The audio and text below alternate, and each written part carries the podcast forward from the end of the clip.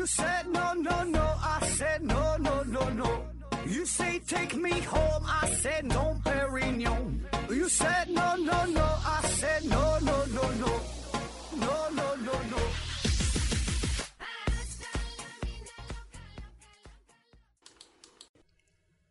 拼命探索，不计后果。欢迎您收听《思考盒子》，本节目由喜马拉雅平台独家播出。呃，今天呢还是回答听友的问题啊。第一个问题，这秋日提问说，提问说，盒子谈谈吃过的最贵的东西吧。（括弧为什么穷人也追求顶级美食啊？为啥追求顶级美食？这大伙儿的食色性也呀，这是动物学上的本能。你保证你想吃啊？那说我吃过最贵的东西，这个我还真就没吃过啥太贵的东西。平时倒是挺好吃的，嗯，太贵的东西。呃，我觉得分这么几个层面哈。你说这个贵吧，一个呢是就是单纯的，呃，金钱层面，就这个价格很贵啊。这东西你说几百块钱一斤，几千块钱一斤，几万块钱一斤啊。呃，有一年我去日本嘛，就吃这个神户牛肉哈，那确实挺好吃啊，但是也真心挺贵。还有这个伊比利亚火腿，这个算是也是挺贵的了。呃，印象挺深的，还有一年是去伊朗旅游哈，吃一种鱼子酱啊，叫做阿玛斯鱼子酱啊，是用这种呃白化黄鱼做的啊，那价格是多钱来着？论克卖的，那一克好像就得是二三十块钱吧，换算一下，这一斤就得是就是美元呢，我说的是一克是二十美元、三十美元吧，换算一下，这一斤就得是一万美元、一万五。还有一回到那个法国。呃，法国有个小岛哈，叫做努瓦尔莫杰哈，这么一个小岛。这小岛上生产一种土豆啊，你说这土豆能多钱呢，对吧？你现在土豆，你说一两块钱一斤，便宜的几毛钱一斤，贵的好点的一两块、两三块钱一斤到头了。它这个小岛上产一种土豆啊，叫做呃 l a b o n t e 啊，它这个土豆非常有名，不只是在当地有名，全世界都有名哈，就叫呃 l a b o n t e 它这个产量非常少，每年也就是一百吨。你听一百吨挺多哈，这土豆啊，这玩意儿啊，它不是说的钻石啊，一一百吨，这土豆子这玩意儿有都是啊。然后他这个就有名，是用最原始的手工种植、手工手手工采集，这土豆能卖到每公斤五百欧元。还有一年是在意大利哈，吃一种白松露，白松露哈，阿尔巴白松露，这个很多人也都听过了，但我吃的是那种还算是呃品相中等、中下等的哈。太贵了，那真心吃不起。就这个好像还是两万两万多一斤，更高档的我就不知道了，不得个卖个三万五万的啊，产量极低。然后说这个是价格上的贵啊，然后还有一种呢是意义重大、意义非凡，就是代表的意义就是贵重啊。嗯，那我有一期节目聊吃的一些东西，聊那个那个牛瘪汤啊，就是专门呃迎接贵客才做，对吧？你得宰一头牛，然后用这里边。胃里边的东西做牛瘪汤啊，这是贵重。还有一年去那个迪拜嘛，我有朋友在迪拜做生意，那是真有钱哈。他们这个整啥呢？烤骆驼啊，当然价格也不便宜，但这不重要，重要的啥？这种仪式感。你做这个东西，骆驼整个烤了，烤骆驼啊，一般吃不着啊。下一个问题，嗯，boy 冯提问说：何子老师你好啊，我是一个来自于江苏镇江的驻城啊，名儿就不说了，呃，我有一个疑惑。啊，这我向你请教了哈，就是进化论的本质就是随机变异，然后呢，优秀的得到了繁殖的机会呀，就是将这个基因留了下来。那么现在人类进入到了文明社会，普遍呢是一夫一妻制，那再优秀的基因也不能得到更多的异性繁殖的机会。相反呢，再拙劣的基因呢，也有机会结婚生子，将这个基因呢留存下来。那么这样五万八万年以后，人类应该还是现在的样子，是不是这个？进入到文明社会之后，自然呢就失去了呃进化的最基本的条件。如果是这样的话，怎么解啊？下边有人回复他说，回答的很到位啊。然后这一天天的回复他说，一夫一妻不代表每个男人都有配偶，那些找不到老婆的和丁克族的基因自然不会流传。然后呢，现在优秀的基因呢不代表就能适应未来的环境，现在拙劣的基因也不能。也说不定啊，会成为未来一种优势啊，所以这个基因保持多样性，让每个人都有机会活下去，才是更好的选择。呃，也挺好，他他这个回答的也是代表了一个层面哈，这个我还真就真没想到啊。我说说我的理解吧，我觉得这个问题呢，呃，可以从另外两个角度来来回答哈。一个层面就是，就是咱现代人类啊，这人与人之间表现出的这个差异，在生物学上并不明显。你这里提到的反复提到的一个词儿叫做优秀基因。那么你如何定义“优秀”这俩字儿？什么样的基因叫优秀基因呢？那如果用我们现代的标尺来评判的话，就我们用现代文明角度来说，这个人优秀的话，那无非就是这个人有钱、位高权重、当大官儿，然后说这可能是出名，对吧？主要还是说看钱嘛，怎么评判标准怎么优秀？不是有钱嘛，年薪百万、几千万，身价几个亿，这叫这叫优秀。可是呢，从生物学的角度来说，这样的人，他有钱的人和穷人都没有什么区别。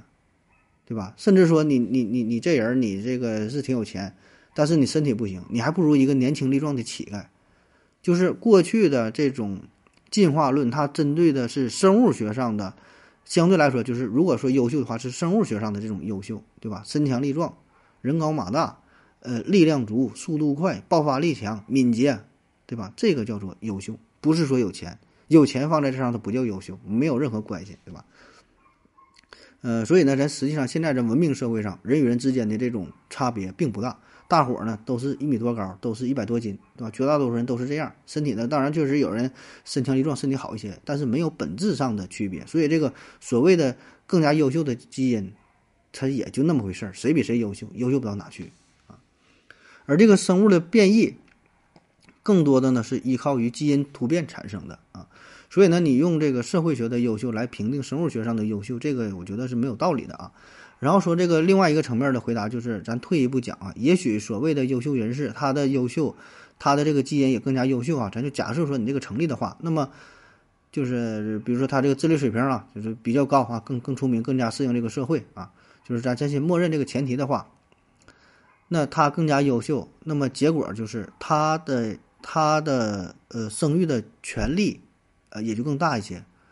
换句话说呢，他就他能生更多的孩子。有一句话叫“权力是最好的春药”。你看那些牛逼的人，他都有好几个孩子。现在放开二胎、三胎的政策，啊，但就算是实现这个，现在咱是一夫一妻制，那理论上他们也会比穷苦人产生更多的后代，对吧？你想想，那以前那些名人不是名人，就是明星啥的有钱人，不也是超生吗？不也过得也挺好的吗？对吧？而咱现在你说放开二胎三胎，你敢生吗？也不敢生啊！穷人别说生孩子，娶媳妇都费劲，就穷不过三代，对吧？最后你他没有没有后代淘淘汰了，基因消失了。所以呢，从从这角度来说，那你确实优秀的基因，那那这就是能流传下去，让流传的更广。下一个问题，这黑小伙提问说：“请问何子强权即正确？强权即正确吗？啊啊，强权即正确啊？呃，这句话的。”呃，原来说法叫强权即公理啊，你强权即正确，可能是由这个衍生而来的吧？叫强权即公理，哎，出自于柏拉图的《理想国》啊。但是这个并不是柏拉图的理念啊，这个恰恰相反是，呃，他这个形式是两个人对话嘛，这是他的另外一方的人的理念，说是强权即公理，然后柏拉图呢不认可，柏拉图认为说，没有一门学科或技艺是只顾到寻求强者的利益，而不顾及他所支配的弱者的利益啊。进而说明强者的统治是为了实现弱者的利益啊，呃，反正这玩意儿挺深奥哈，历来对这句话的争议也很大啊。争论的核心就是如何定义强权，如何定义公理啊，如何定义正确啊，全是定义的事儿啊。那么有很多人可以举出例子，说这个强权未必正确啊，强权也未必是公理，强权呢最后会走向灭亡啊。咱叫这叫这叫什么？得道者多助，多助；失道者寡助啊。然后呢，也有人会反驳啊，说你这种强强权呐不够真正强大，并不是真正的强权。真正足够强大的强权，它一定是永恒可以活下去的，永恒是正确的，啊，正因为它是正确，所以它才是强权。就是它能活下来的就是强权，强权就是正确，正确的就是强权，就是他俩说的是一回事儿，它是一个东西，只不过呢是两种表达方式，啊，就是用这个强权来定义正确，用正确来定义强权。所以呢，所谓的公理啊，所谓的什么什么正确呀，没有绝对的，它就是强权来规定的，啊，类似的说法就是真理在大炮射程以内嘛。所以呢，这正反双方吧，都是代表了不同的观点，那么观点的核心就是因为这个定义的不同啊。下一个问题，这可以小何提问说，请问何子，古代西方的体液学说当中为什么会有抑郁（括弧黑胆汁）？呃，刘勇回复他说，胆汁啊，因为胆只是苦的，且是蓝的。说这个。是体液学说吧，是吧？那古希腊，呃，古希腊的这个这个西医，呃，西医之父希波克拉底提出来的。这个最开始啊，它是根据古希腊医生呃恩恩培恩培多克勒恩培多克勒这个四根学说提出来的，然后说的什么四体液学说、血液、粘液、黄胆汁、黑胆汁啊，这么一个玩意儿。是下一个问题，只想普普通通的刘曙光提问说，咋的了？刘曙光咋只想普普通通了呢？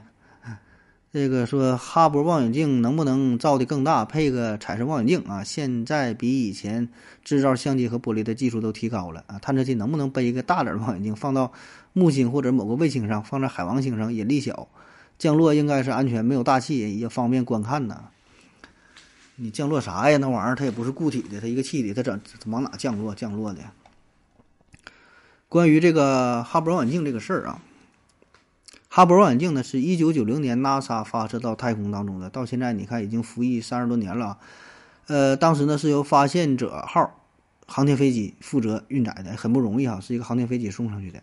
呃，这个可以说是有史以来吧，就天文史上呃最重要的一个太空观测仪器啊，望远镜对吧？很有名的，一说这望远镜，保证想到就是哈勃。呃，因为它呢是在太空当中嘛，弥补了地面观测的不足啊，毕竟会受到一些大气的影响啊，观测的范围啥的，这放在太空当中啊很方便。而且呢，它也是观测的是可见光波段为主的，哎，说你就跟咱眼睛看的差不太多啊。呃，当然这个哈勃呢，到现在是工作这么长时间，确实挺长了。那么这期间呢，它有很多重大的发现哈，你看到现在服役三十一年了呗啊。那像你说的，咱们现在能不能再整个新的望远镜呢？咱现在这个航天技术这么发达，相机呀、什么玻璃制造等等吧，所有的技术比三十年前都有了很大的提升，对吧？咱整个更先进的呢？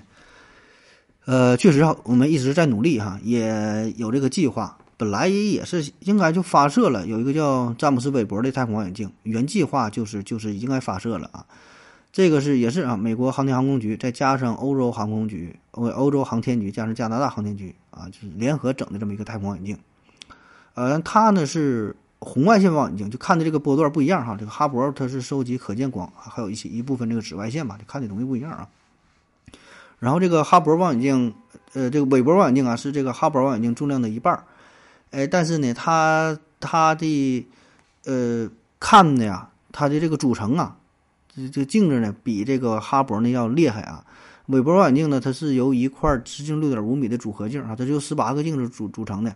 哈勃望远镜呢是二点四米的这么一个一体镜啊，这不一样，一个是一体镜，这是组合镜，呃，里边技术也是更加的先进啊。本来计划是今年三月份发射，二零二一年三月份发射，然后由于种种原因吧，一再推迟。这玩意儿吧，它一锤子买卖呀，你发上去之后，你很难再修复了。特别是一会儿再说，它俩轨道不一样，就是哈勃望远镜。它发射发射出去之后，因为有一些毛病，后来呢还就维修有啥的啊？毕竟这个还能修。你要这个詹姆斯韦伯发射出去，你就修不了了。它俩这个轨道不一样，它飞得特别远啊。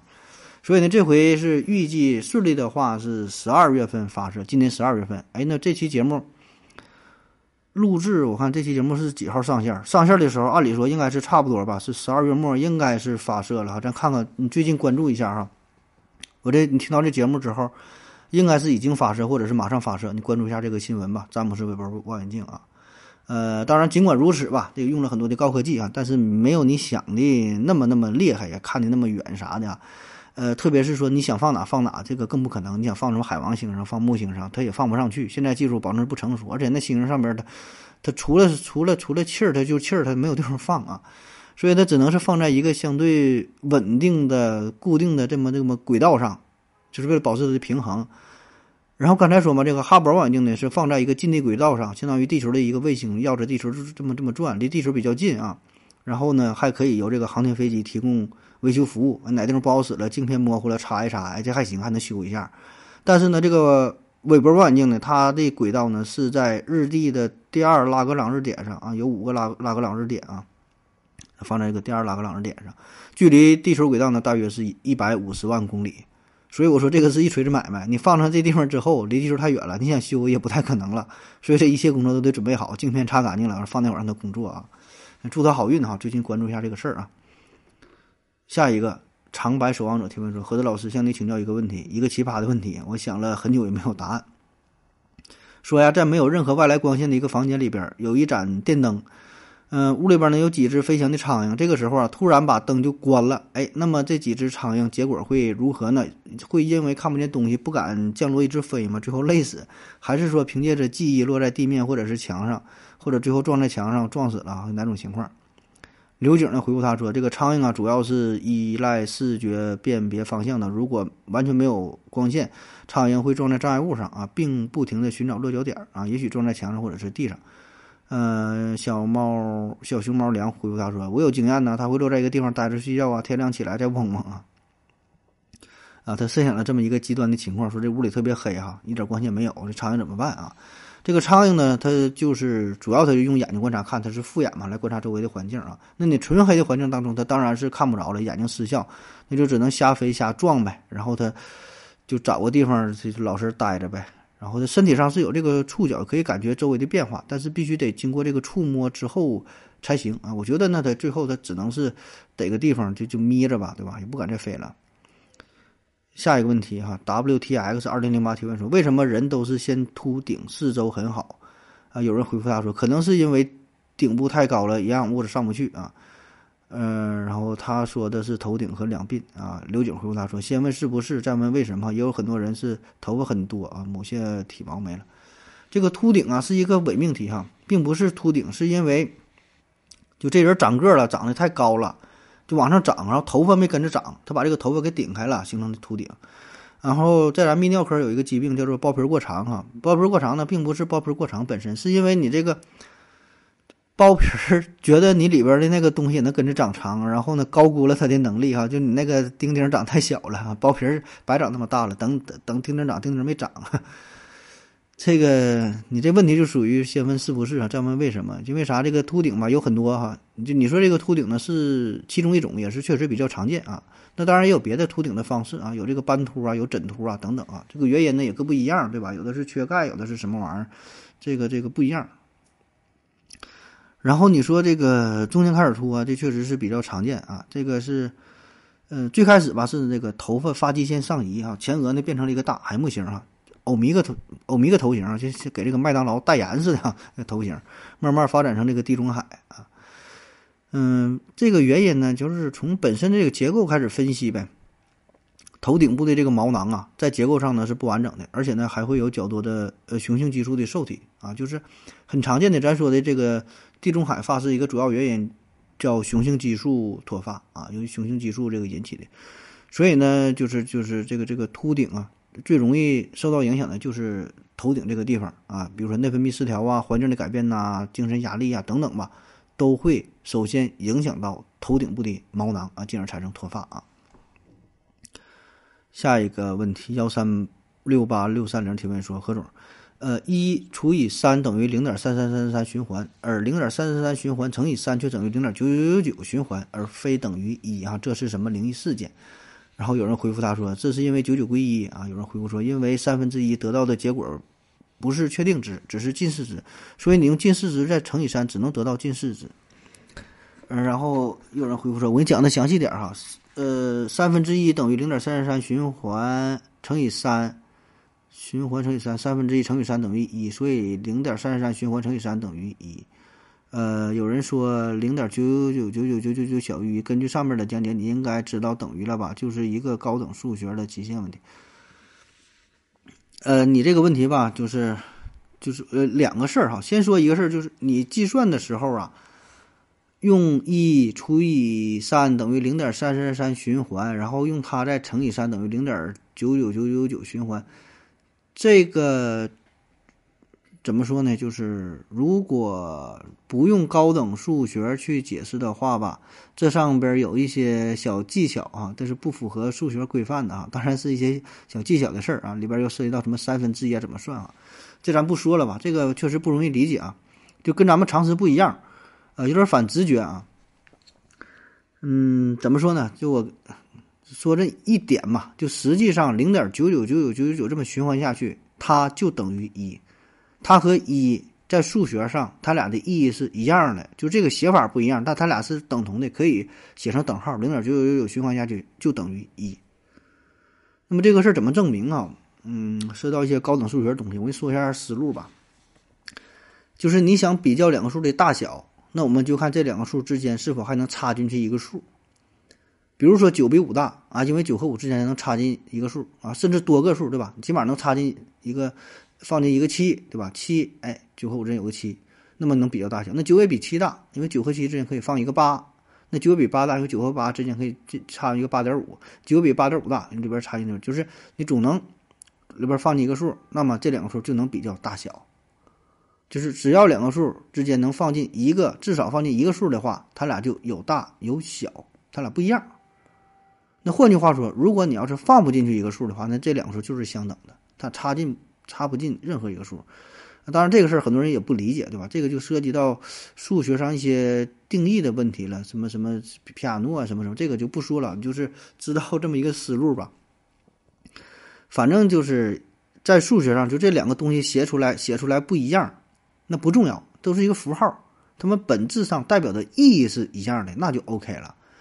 然后可以利用反正法，就假设零点九九九九它无限循环下去，然后它和一之间还存在着一个数，假设它是 a，然后咱们就找啊，最后一通计算得出矛盾，哎，没找到这个 a，说 a 不存在啊，那么说就一和零点九九九九之间，它俩之间没有其他的数，那么我们就等同于认为一就等于零点九九九，它俩是相等的，虽然看起来不一样，不重要，好像差了零点零零零零零零一啊，但是不重要啊，就它俩就是相等的，你就记住吧，数学上很多东西你也你确实理解不了。你就记住就行了，你别说你听不懂，就真正的学习了高等数学之后，很多这个数学专业的人，他也他也他也不理解啊。下一个问题，J K 小何提问说：“请问合着国际关系上新的冷战是否正在酝酿？”呃，我觉得国际关系上所谓的你说这个冷战，它不是正在酝酿啊，而是一直存在，越演越烈啊。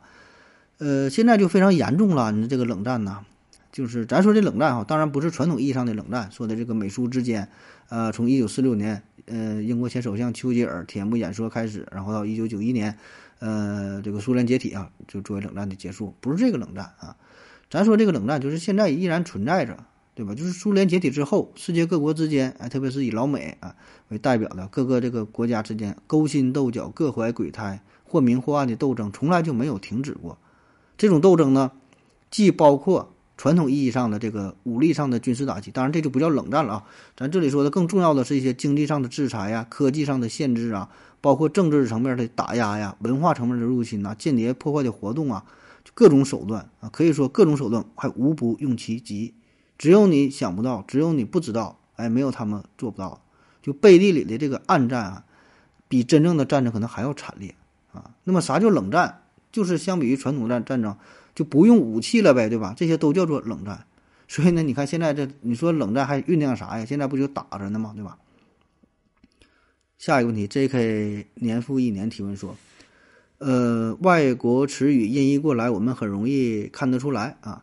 那么中国词语音译为英语的，能够区分出来吗？会不会觉得是一个生词啊？说咱们这个汉语。”音译成英语这个词儿啊，这个挺多呀，这个事儿挺多。你看，原来最开始的比较代表就是“功夫”这个词儿嘛，“空腹”对，翻译成“空腹”对吧？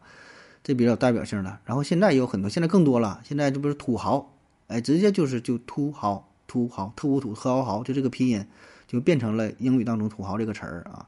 而且这已经是被呃牛津英语词典所收录的了。这里边收录了很多词儿，比如说像“关系”。关系就这拼音呢，城管儿，哎，你看这些都是比较有中国特色的，有有这种文化色彩的这个词语，呃，这些词儿也是经常出现在各种英文的读物上。因为这些词儿吧，你要说单纯的翻译过去，翻译成对应的英语单词呢，你说也有哈，但是呢，这个就失去了这原汁原味儿哈，没有这个味道了，所以呢，直接就用音译啊，你就比如说关系这个词儿，你看牛津。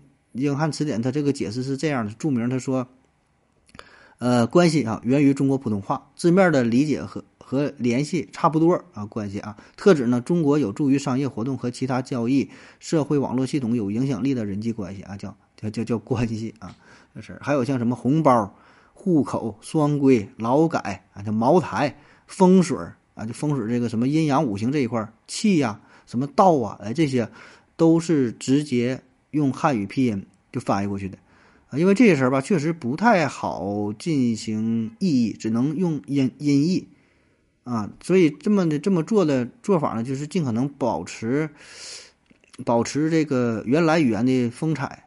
如果你给它意译之后吧，反倒让人不好理解。就像咱们原来翻译的佛经当中很多这个梵文呐，一些专门的词语，都都是用原来的发音都音译过来的，就是为了避免给你带来一些误解嘛。虽然你看起来感觉表述不清，但是可以自己去体会啊。所以这个就是利用了这个这个音译，啊，这这是音译的好处啊，音译有音译的好处啊。那从另外一个层面来讲啊，这也是代表着咱们国家的软实力正在提升，对吧？国际影响力正在扩扩大，说这个也算是一种文化输出。呃，更狠的是，不仅有单词，还有这个句子哈，long time no see 哈，好久不见哈，long time no see 啊。下一个问题，这秋日不要再提问了啊！提问说。男女之间处在暧昧期，男的呢是否应该主动点捅破这个窗户纸确认关系，还是说自然而然的一起比较自然而然在一起比较好啊？是不是谁先表白谁就输了？该怎么把握在一段感情当中的主动权？这把咱当成情感节目了啊！然后有人回复他说，被这个问题困扰的人一定是输家，两性当中不要患得患失，才能成为赢家。然后有人回复他说：“直接一点问他以后他的孩子跟你姓好不好。”然后，J.K. 一小盒告诉他说：“你可以找机会吻一下看看啊。”嗯，说这个俩人比较暧昧哈，处了一定时候，是否要捅破这层呃窗户纸啊？这个我觉得得看具体情况啊。就是如果你自认为这个时机比较成熟了，两个人基本是水到渠成，就差一步的话，那么你就应该努力一下，再往前走一步啊。但如果只是你个人感觉自我感觉良好，你觉得时机成熟，但实际上不成熟，人家根本没有那个意思的话，你就慎重一点。所以呢，这个我不知道你现在这个所处的是这什么情况，我也不知道你你你你这个多大岁数，你这个社会阅历咋样？你看人准不准啊？你别自己猜错了，人家根本没有那没有那个意思啊。呃，反正我觉得吧，在恋爱当中吧，他没有所谓的赢家和输家。你说怎么地了？怎么我是输了啥的？不存在输家和赢家这个这个观念。因为爱情它不是零和博弈，啊，啥叫零和博弈？这几期节目咱经常说，零和博弈就是一个人赢，一一个人就得输，叫零和博弈。像打麻将、斗地主，有人赢，有人输，输的钱和赢的钱加一起等于零，这叫零和博弈。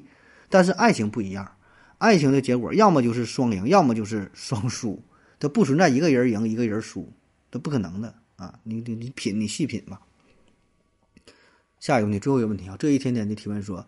马克思提出，未来的物质极大丰富，人们不再为了生计劳动，而是为了自己的喜好而劳动，是不是一种不可能实现的乌托邦？因为资源多了，就会生出更多的人口来填满这些资源，人的欲望也是不断膨胀的。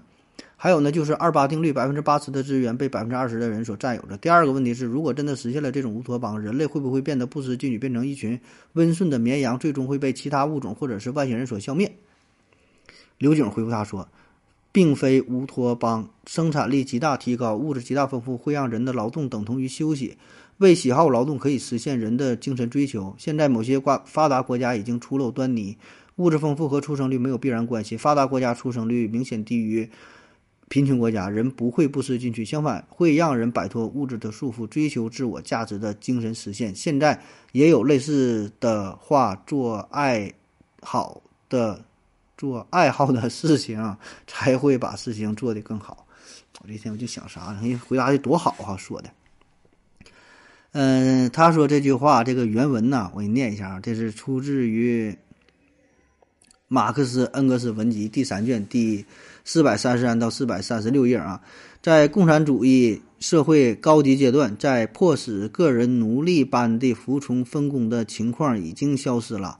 从而，脑力劳动和体力劳动的对立也随之消失之后，在社会已经不仅仅是谋生的手段，而本身成为了生活的第一需要之后，在随着个人的全面发展，他们的生产力也增长起来，而集体财富的一切源泉都充分涌流之后，只有在那个时候，才能完全超出资产阶级权力的狭隘眼界。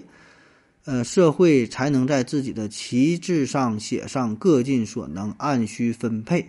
哎，这段话啊，我就读的，反正断句断的乱七八糟，这个领悟一下精神就行了。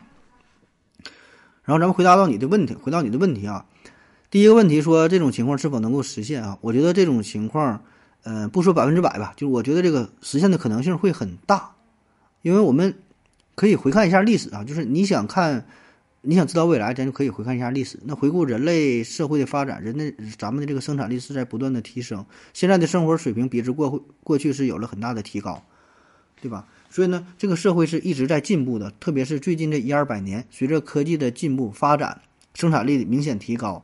我们的这个物质生活，对吧，也是明显的提升。呃，那比如说，在未来，我们有了新的利用能源的方式啊，比如说太阳能啊，可以呃更高的利用啊，甚至说可供核聚变，这都不好说，对吧？等等吧，就是这些发展之后，那么这个物质极大丰富，人不再为了自己的生计而劳动。那那现在有一些发达的国家，呃，就已经。已经有了这些端倪嘛，对吧？就是人家的日子已经过得很好了啊，不再说为了说上班啊、打拼呐想这些事儿，可以说是已经开始享受生活啊。所以我说，你你的这个这个就提到这个事儿，它不是乌托邦，不是什么幻想啊，已经是在某些国家已经是实现了。但是至于说是否全球都能实现，哎，这个需要漫长的时间啊。啊，当然你也可以认为说咱们的科技已经被锁死，发展到这个瓶颈，没法继续走下去。没有什么本质上的变化，以后可能也就这样了啊！当然也可以，这每人理解不一样啊。然后说，在此基础之上，那么另外一个问题就是说，这个资源真的变得越来越多，物质极大丰富之后，会不会有更多人来填充啊？这也不一定，因为生孩子这个事儿吧，跟这个资源呢并不完全相关啊，有可能是正相关，有可能是负相关，也有可能是不相关。你看我们现在都不敢生孩子，对吧？放开二胎，放开三胎，依然不敢生，我们的原因是因为没有钱，你养活不起。那么换句话说，这个确实是感觉资源不足，不敢生。可是放眼望去，其他那些国家，欧美国家啊，像日本、韩国这些什么资本主义国家，万恶的社会，就是万万恶资本主义社会，他们的生活水平很高，很有钱，福利很好，而且说不是这几年刚好起来的，人家已经好了几十年了，对吧？很早就达到了很高的档次，哎，不用为了生活发愁，养孩子也能养得起，家里有五六个、七八个也能养得起，啊，你养不起，国家还帮你养。福利很好，你只管生，什么奶粉钱、尿不湿钱，直到上大学人都管你。毕业之后找不着工作了，一个月还给你发的钱，发的钱也不少，对吧？可是呢，仍然没有人太多，没有太多人想生孩子。呃，很多国家人口就持续就保持一个平平衡，不增不长。有的呢，慢慢的还是负增长，就是越来越少。所以呢，你看这个资源极大丰富之后，并不意味着人口就一定增多。所以你说你到了这种程度之后吧，这个人的追求的东西跟现在说也不一样啊。具体人追求啥咱也不知道，可能就这种简单的快感已经满足不了了，不再追求生孩子这点屁事儿了，对吧？人家就有别别的追求了啊。所以这就引发出了你的第三个问题，说了在这种情况之下，实现了这种乌托邦到达这个乌托邦的这个层次之后，是不是我们会变得不思进取，变得变成一群温顺的羔羊啊？甚至说被别人毁灭哈？我觉得呢，这个也不一定，对吧？就是人的思想与他生存的这个环境这个关系吧，也不是特别大啊。不是说他富足了，他就是不思进取，不是这样的。你看，嗯，咱有一些人就是在一些非常贫苦的情况下，他产生迸发出很多新的思想，他想去革新啊，像陈胜吴广起义啊，这个确实是活不下去了。王侯将相宁有种乎？掀竿而起，追求改变。呃，然后也有一些人很就很穷嘛，对吧？有一些大哲学家、大思想家，在很穷的情况下迸发出这个很新兴的思想，这个也有。吃了上顿没下顿，但他还考虑非常高深的问题：人为什么活着？宇宙的起源是什么？时间的本质是什么？对吧？物质是否是无限可分的？到底是物质决定意识，还是意意识决定物质？啊，用咱们现在话说，吃饱饭撑的，对吧？根本不是月薪两千五百块钱的人应该考虑的事儿。哎，但是呢，恰恰就有这种人，古今中外大有人在。那么还有一种呢，就是生活非常富足，生活非常富足呢，他也会想的很多，他并没有堕落呀。一些大哲学家、大思想家都是富二代，像这个叫哎谁了，一时还想不起来了啊。就是是很多人吧，就是很多贵族吧，生活很好，吃喝不愁。那么在这种情况下，恰恰啊，他一天无所事事，他才能静下心来。呃，不必考虑生活的琐事，不必为了为了生计而烦恼，反倒有更加的时间，思想更加开放，可以听从自己内心的声音，然后去搞研究，对吧？那么恰恰是这种情况，他能放下这多这么多的束缚，没有强烈的目的性，就拼命探索，不求后果，这种情况他才能有更大的创造，对吧？所以呢，你看这俩事儿吧，没有什么直接的关系。你或穷或或富，那思想该开放都可以开放，他俩之间没有什么直接的关系啊。所以这里边，嗯，我觉得就就是不是正面，不是负面吧。这个到时候，就不管什么社会，过去也好，现在也好，将来也好，不管发展到什么时候，都会有人愿意去进行嗯更深邃的思索。而不止于眼前的这个肤浅的生活，啊，好了，感谢您各位收听，谢谢大家，再见。感谢您的聆听。如果您也想提问的话，请在喜马拉雅平台搜索“西西弗斯 FM”，在最新一期的节目下方留言即可。欢迎您的参与，我在这里等你哦。